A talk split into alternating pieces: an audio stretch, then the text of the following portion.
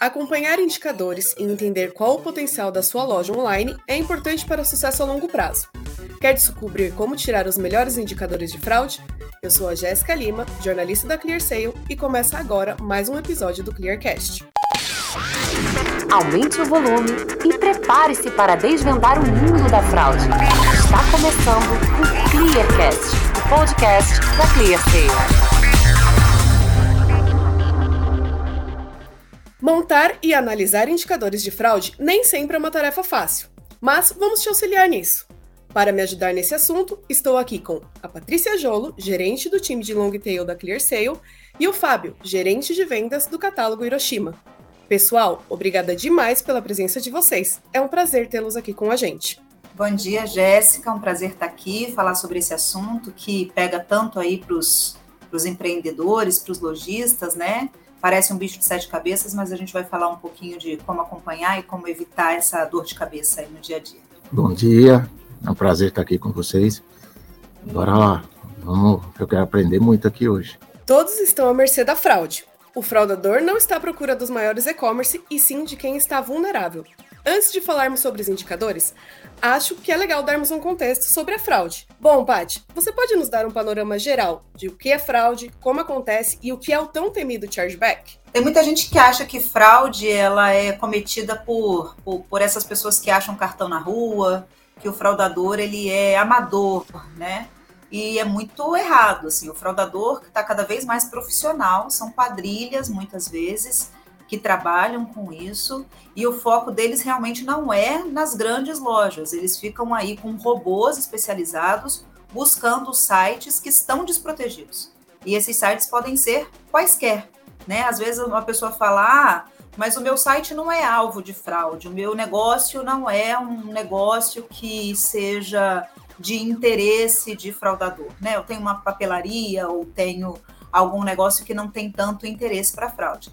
Então, claro, o fraudador tem um grande, a gente tem até aí um material muito interessante que chama o mapa da fraude, e tem os grandes negócios que são de interesse do fraudador maior, como celular, eletrônico, é, aparelhos importados, esses são de grande interesse, é o de maior interesse do fraudador, sim, mas não se limita a isso. Então, os fraudadores, eles são quadrilhas, primeira coisa importante de dizer que são quadrilhas especializadas, eles buscam sites desprotegidos, em primeiro lugar. Eles podem fazer teste de cartão para entender quais cartões estão habilitados de todas as informações que eles têm. Eles podem fazer aí buscar CPFs que estão habilitados para eles poderem fraudar, descobrir qual CPF que ainda está ativo. Então são inúmeros é, inúmeros esquemas que são utilizados e qualquer site. Não pense você que se você não tem um negócio que não, não tenha risco, que você está protegido. Eu, costumo comparar muito ali no momento da minha venda, a gente costuma comparar muito com o seguro de carro. Né? Às vezes a gente fala, poxa, eu nunca tive, nunca fui assaltado. E ainda assim eu não saio de carro, de, com o meu carro sem um seguro. É a mesma coisa que a gente fala sobre o antifraude por conta da especialização de fraudador. Então, assim, para resumir um pouquinho de fraude, a gente tem hoje, a gente fala que são o, três os principais tipos de fraude: a fraude efetiva ou fraude limpa, que a gente chama assim. Essa fraude limpa é quando o fraudador usa todos os dados do fraudado.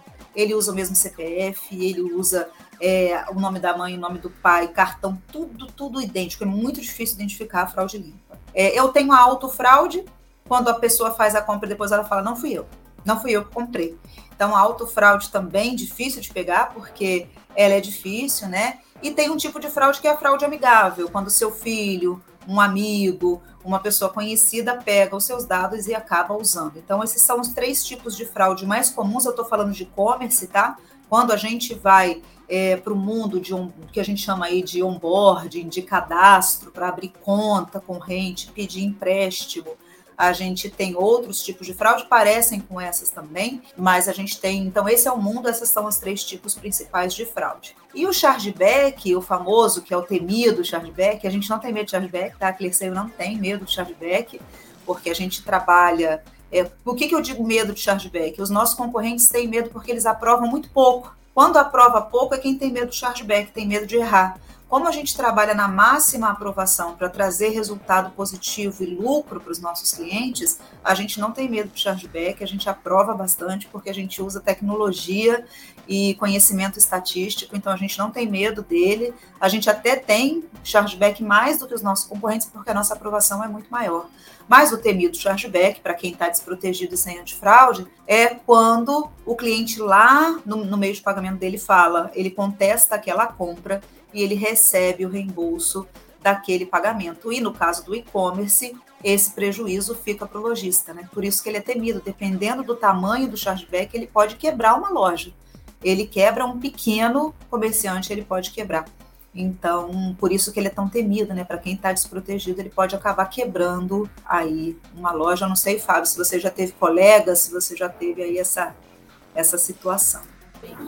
Já tive sim, já vi alguns amigos, alguns empresários que tiveram uma dificuldade muito grande com, com questão a, do chargeback. Aqui na Hiroshima, a preocupação maior é a fraude mesmo. Eu lembro que no começo, quando a gente não tinha o antifraude, o primeiro mês acho que a gente deu sorte, quase não, não aconteceu praticamente nada, até pelo perfil dos clientes que a gente tem.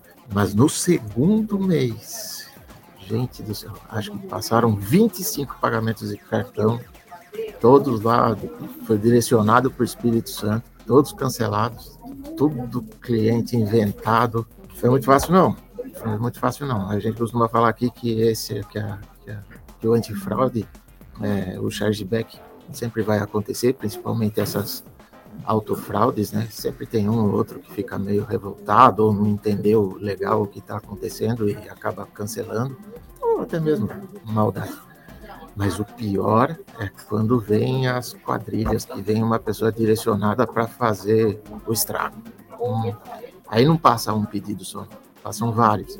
E depois para segurar, e depois para controlar isso. Não é fácil. Aí a gente conta com a ajuda de vocês para segurar essa leva, para não ir tudo de uma vez, passar um ou outro que está dentro do, do esperado. Mas um, o problema é quando vai no arrastão, vai no pacotão. Aí fica difícil. Assim vai o produto, lá foi a mercadoria. Aproveitando o gancho do, do assunto do Fábio, né? O que acontece com o e-commerce depois da, que a fraude acontece, né? O que, o que ocorre? A gente chora. Não tem muito o que fazer. A gente precisa sempre acompanhar é, os indicadores, sempre estar tá atento ao que está acontecendo, ao perfil do seu cliente, a forma como você trabalha. A gente precisa ficar atento a tudo. Hoje a gente confia muito na Clear também, nessa questão do, do, do chargeback. É, o nosso índice é muito baixinho. Vocês podem olhar aí, até mesmo pelo perfil do nosso público. Nós trabalhamos com muitas revendedoras e a recompra é muito frequente. Então, nós temos revendedoras que elas fazem pedidos todo mês. Difícil o chargeback, elas não querem, elas dependem disso para ganhar dinheiro. Mas acontece, um pouco acontece sim. Mas não tem o que fazer. A gente tenta ligar, tenta fazer contato, saber se foi um mal entendido. Mas quando o direcionamento é não pagar, não tem o que fazer. É perda. Entra como, como perda. Aí é só chorar mesmo. É, quando o cliente está desprotegido, Jéssica, eu acho que o prejuízo é grande, né? Mas quando o Fábio, no caso, tem a ClearSale, ele tem um garantido, né? O total garantido. Se a gente erra na decisão dele, a gente faz o ressarcimento para ele, porque a gente errou. Então a gente tem um produto que é, ajuda na decisão, é um antifraude, não tem garantia, a gente tem esse que dá a garantia. Então, toda decisão errada que a gente toma, a gente faz o ressarcimento para o cliente. Então, nesse caso, o risco fica baixo. É o que eu falei do carro sem, sem seguro, né? Quando você está andando com um carro sem seguro, você fica com medo o tempo inteiro, você não sabe onde vai. E aí, quando você, quando o lojista está sem um antifraude e ele leva um chargeback, ele tem um risco também, a depender do volume, de ter multa da bandeira. Pode ter uma multa da bandeira a depender do total e do volume de chargeback que ele toma. Ele tem o risco, ele já perdeu a mercadoria, porque ele mandou a mercadoria para o fraudador, então ele tem a perda financeira, ele tem a perda, além dessa mercadoria, a própria perda ali da bandeira, e a depender do valor, ele pode, como eu falei, a gente tem já situações que a gente percebeu de o cliente perder o negócio dele pelo tamanho é, que, do chargeback, o tamanho do prejuízo que ele tomou.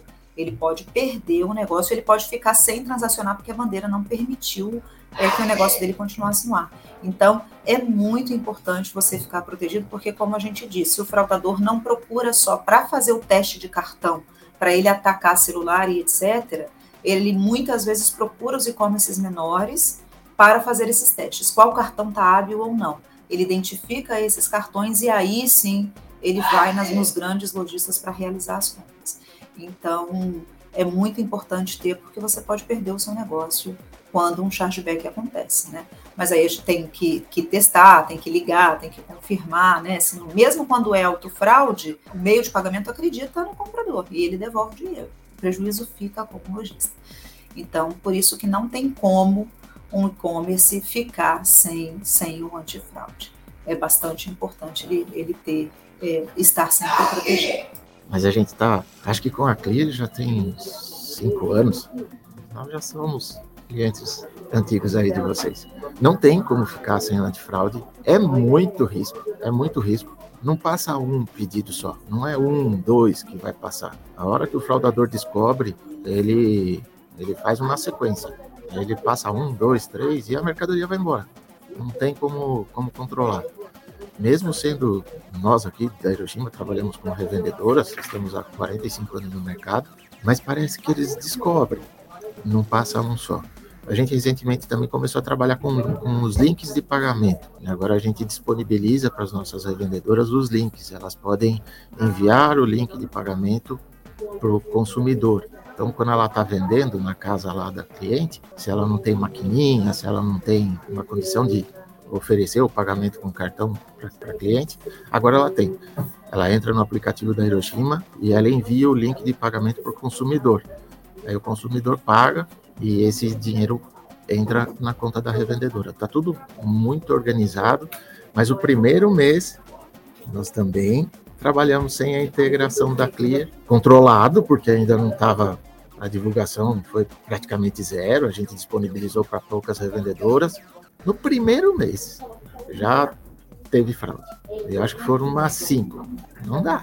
É impossível viver sem, sem vocês. Precisamos de vocês. É, é conjunto, tem que trabalhar junto, senão não, não, não funciona não.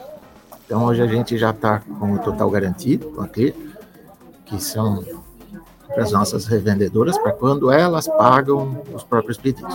E os links de pagamento é para quando o consumidor paga para ela. A gente começou esse é recente, acho que tem uns, uns seis meses ainda. a gente disponibilizou essa, essa vantagem para a revendedora. Exatamente o que eu falo do carro, né, Fábio? Engraçado que a gente fala assim, é só eu sair, eu, eu paguei seguro a vida inteira. Eu fiquei um dia, esqueci de pagar, sair com o carro me roubar. É claro que não é assim, existe um aplicativo que a gente, a gente até usa aqui, assim, o fraudador, ele consegue identificar quando vocês estão com o site, vocês lá embaixo, vocês o site fica marcado como ClearSale, né? Tem uma marcação no site que tem a ClearSale. E aí, quando o fraudador vê que já tem ClearSale, ele sai daquele site e ele vai para outro. Então, por isso que nem tem tanto chargeback, porque o fraudador já reconhece.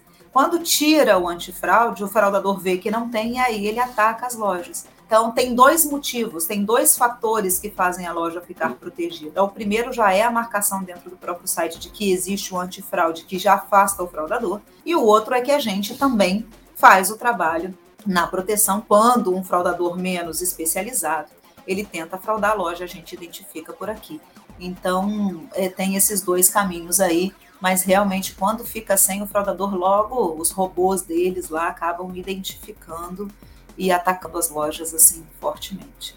Bacana, pessoal. Quando a gente fala da, da taxa de chargeback e de aprovação, como que a gente sabe que essas taxas estão boas? O que seria um índice saudável? Então, Jéssica, aí é onde entra a nossa grande diferenciação. Né? Quando às vezes a gente recebe cliente aqui, eu faço vendas e pós-vendas, né, do grupo de clientes. É, o que que às vezes acontece, às vezes não, acontece muito de chegar a gente aqui na minha área para comprar com a gente dizendo o seguinte: eu não tenho problema com chargeback, meu chargeback é zero, mas a minha aprovação está baixíssima, não entra nada. Então, quando você não, quando os nossos concorrentes não assumem nenhum risco, eles deixam de aprovar muito cliente bom. Então, eu não considero o chargeback zero um indicador positivo. Porque quando você faz isso, significa que você não está correndo nenhum risco. está deixando de aprovar bons clientes. E o seu modelo de aí o seu modelo de aprovação, os modelos estatísticos estão muito conservadores. E aí você não deixa deixa aí a aprovação muitas vezes a gente pega a aprovação de 80%, 60%, em segmentos que nem são de alto risco e não tem necessidade.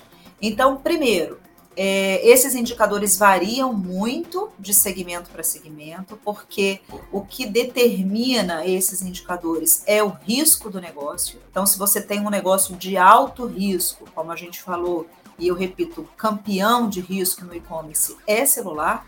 Celular é aquilo que o fraudador, mesmo quando ele olha lá ClearSale ou qualquer concorrente, ele vai tentar atacar, porque celular é o que tem mais facilidade de repasse no mercado, é o alvo de todo fraudador. É, então a aprovação de celular é mais baixa, é bem mais baixa, porque tem sempre ataque, tem ataque de fraude a todo momento. Então o indicador de, de, de aprovação de uma loja de celular é mais baixa, e com chargeback mais alto, porque ainda assim a gente tenta elevar a aprovação. E o chargeback acaba sendo mais alto também. Agora, uma loja de risco baixo.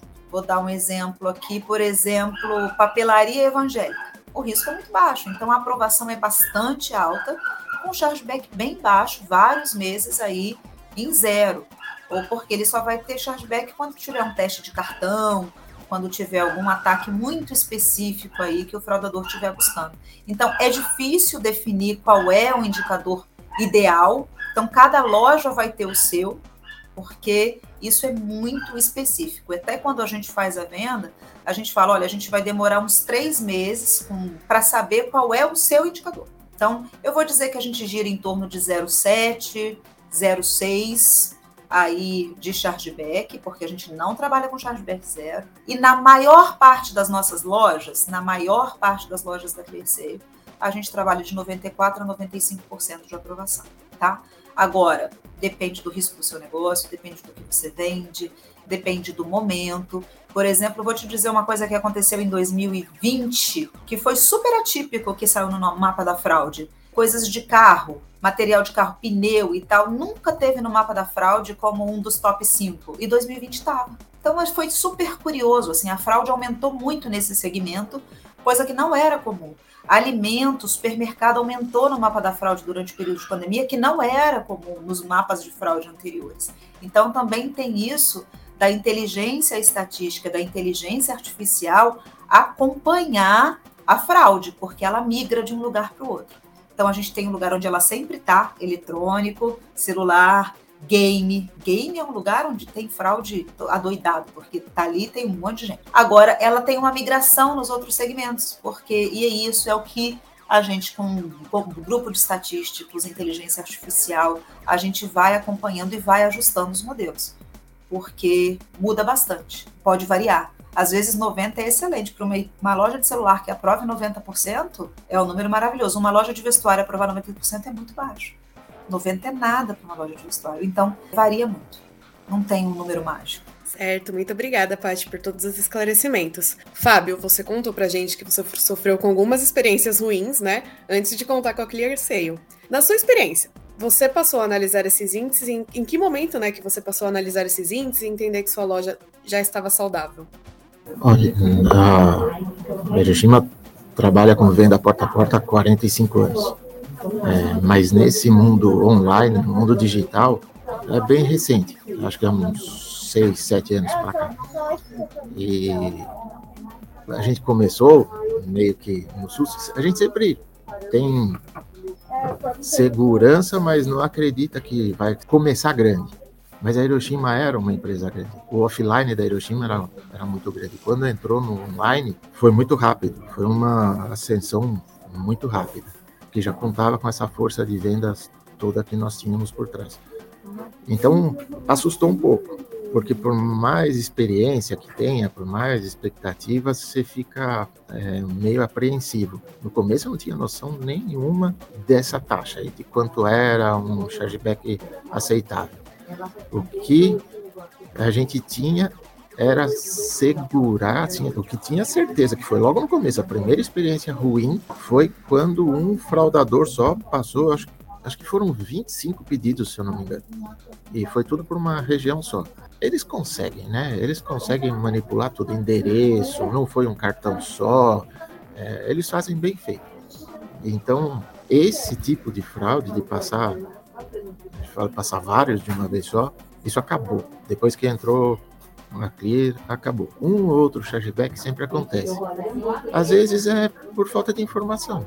A própria revendedora faz a autofraude lá, ela vai lá, cancela o pedido, mas foi uma ligação nossa, às vezes resolve. E isso não é difícil. Hoje o nosso índice, acho que é 0,3, 2, 3, acontece sim, é um volume, não dá para zerar, é impossível zerar, não tem como, mas é um número aceitável dentro do que a gente planejou.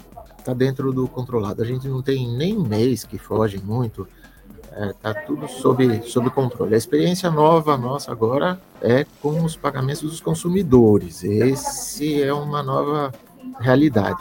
Pessoal, para finalizar, eu gostaria de propor para vocês um jogo rápido. Eu faço uma pergunta e vocês me respondem assim de bate pronto, tá bom? Os Qual dois é? ou um de cada vez? Como é que você, como é que você vai fazer? Pode responder um de cada vez, sem problemas. Qual o pior prejuízo que vocês já viram em fraudes? Ah, que eu vivi foi aquele início lá, quando eu não estava com vocês. Acho que foram 25 pedidos, um cara só abriu e foi. Já era. Hum, e acho que foi no prazo de, de duas horas passou. Esse foi o que mais me assustou. Eu não vejo tanto prejuízo em fraude, não, viu, Jéssica? Porque o que mais chega aqui para mim na primeira fraude a gente barra, né? Então aqui esse não tem, não tem tanto prejuízo em fraude. O que eu mais vejo de, de gente querendo comprar com a gente é prejuízo na venda. Gente que está deixando de vender com aprovação muito baixa que eu acho que é o contrário da fraude, é esse medo da fraude. Então eu tenho visto muito prejuízo contrário, o medo da fraude fazendo com que as pessoas vão para antifraudes muito conservadores. E aí eles estão perdendo dinheiro, como eu falei, né? O Fábio aí com uma aprovação de 97, 98% e gente com aprovação de 80. Ele está perdendo na carne, na margem final 15%, 17% de venda. Então, é, eu acho que é uma consequência da fraude, porque o medo dela faz as pessoas deixarem de vender, colocando antifraudes muito conservadores.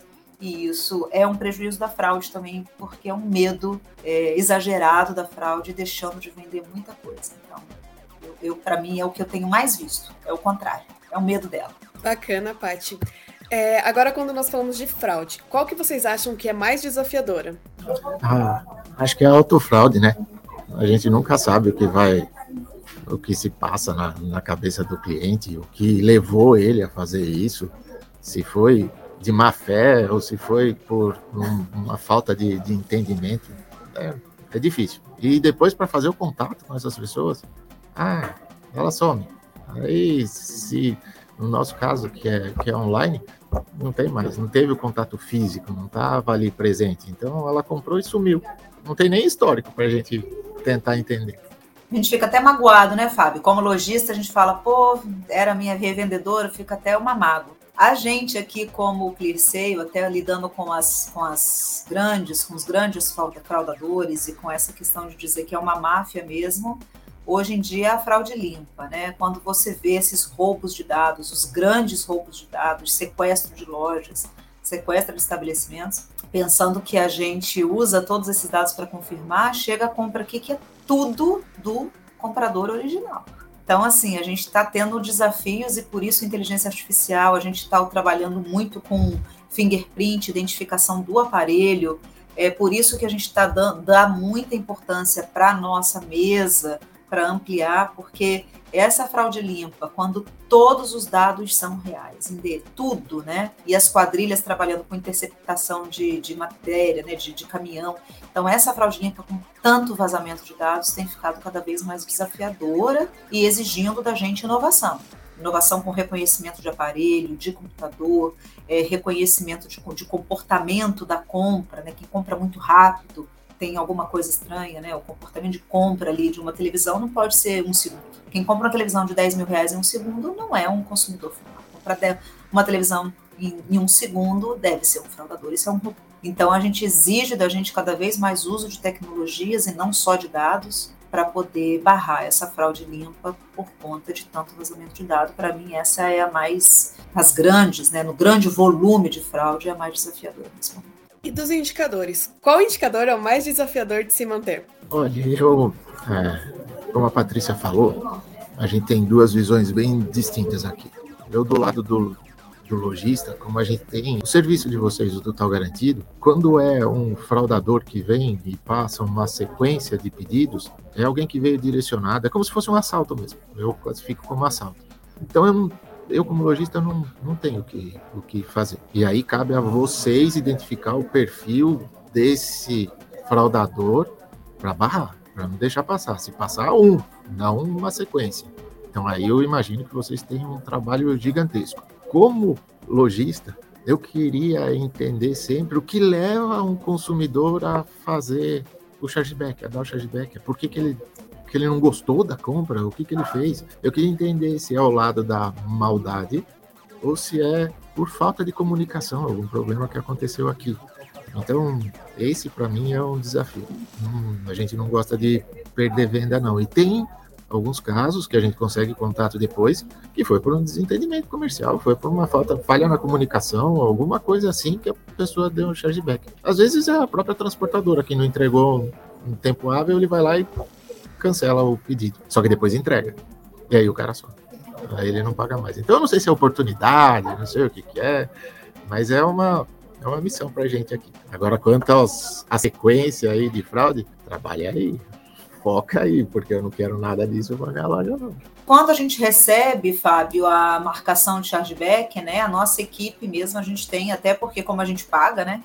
gente é como se fosse uma seguradora, é um sinistro para nós. E a gente tenta achar a pessoa para diferenciar o chargeback do desacordo comercial. Porque a única coisa que a gente não, re, não ressarce né, é o desacordo comercial.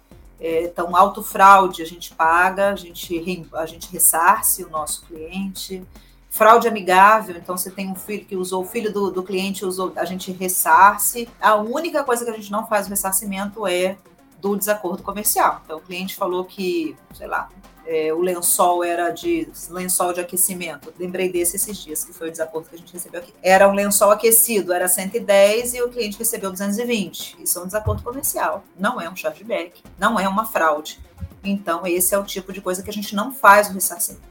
É a única situação que a gente não faz ressarcimento no produto total garantido, né? O produto total é, não, não tem ressarcimento de chargeback, mas no total garantido é a única situação que a gente não faz ressarcimento. Então, a gente também dá um pouco de ajuda, Fábio, nesse esclarecimento, né? Quando você faz a marcação na aplicação, lá você tem o, o, retorno da informação. Não sei se você sabe disso, se você precisar de ajuda, a gente te mostra. Tem lá a marcação do chargeback e o retorno do que, que a gente descobriu para você. Porque você só tem lá o ressarcimento do que é fraude real. Quando é desacordo comercial, a gente faz a marcação. Mas voltando no, no indicador em si, Jéssica, para mim o mais difícil é o equilíbrio que é como eu estou te dizendo, se eu quiser chargeback zero, e de novo, eu, eu pago TG, eu, e aí esse produto garantido eu gosto muito dele, porque olha como que para ClearSale é desafiador. A ClearSale só cobra do cliente produto aprovado. Então, para eu receber, eu tenho que aprovar.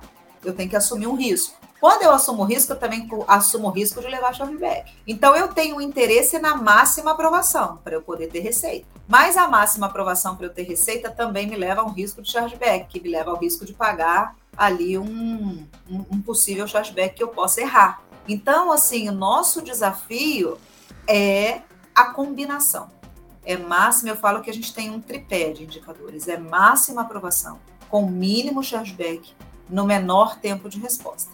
Porque se eu der um tempo de resposta muito grande, o cliente lá do FAB pode desistir da compra. Ele pode comprar em outro lugar. Ele desiste ali daquela compra no site. Então, eu não tenho como eleger qual deles para mim é o máximo. Porque se eu não aprovo, eu não tenho receita. Se eu tenho chargeback, eu tenho perda financeira. Agora eu estou falando como negócio meu, tá? Se eu tenho perda financeira. E se eu não aprovo rápido, o cliente desiste também perco na minha receita. Então, como negócio clear sale, eu preciso do equilíbrio dos três indicadores. E para manter o nosso cliente, porque eu só existo por conta de cliente, eu também preciso entregar esses três indicadores para os clientes. Então não dá, eu não posso escolher um. Porque se eu escolher aprovar tudo, eu me prejudico no chargeback. Se eu escolher não aprovar nada, primeiro eu perco receita. E o cliente perde receita também, mas aí eu fico com chargeback igual a zero. Chargeback zero não é bom, já falei, chargeback zero para mim é um cenário assim estranho. Chargeback zero, provavelmente a aprovação vai estar ruim. A gente pode ter alguns meses de chargeback zero, mas não pode ser muito tempo. Muito tempo de chargeback zero tem alguma coisa errada. A não ser que o negócio seja de muito baixo risco, a papelaria evangélica lá que eu falei. Aí chargeback zero vai ser o fraudador vai olhar lá, ele não vai nem testar cartão lá.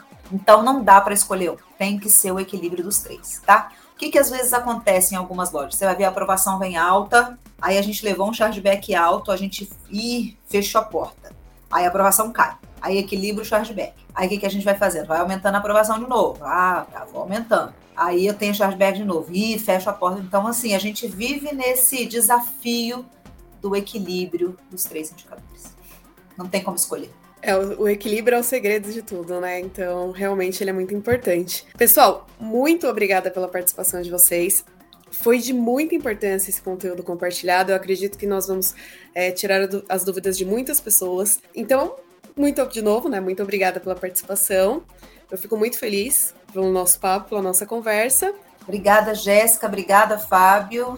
E vamos sempre conversar. Eu acho que a gente não pode ter medo da fraude, como eu falei, e vamos trabalhar sempre para achar esse equilíbrio. Muito obrigada. Agradeço também a oportunidade de estar aqui, ajudando, colaborando, aprendendo. E a parceria Hiroshima e Clearseia já existe há muito tempo e estamos juntos. Bora lá. O que a gente puder um ajudar o outro é sempre bem-vindo. Que vocês precisam trabalhar, a gente também, oferecer um serviço cada vez melhor para o nosso cliente, para o nosso consumidor. Bora, partiu. Vamos para cima e vamos melhorar sempre. E junto a gente consegue. Muito obrigado aí pela oportunidade. Valeu, Jéssica. Valeu, Patrícia. Gostou do episódio? Tem alguma dúvida ou sugestão? É só mandar para o comunicacão@clear.sale. Até a próxima. Clear Sale. Intelligence to move.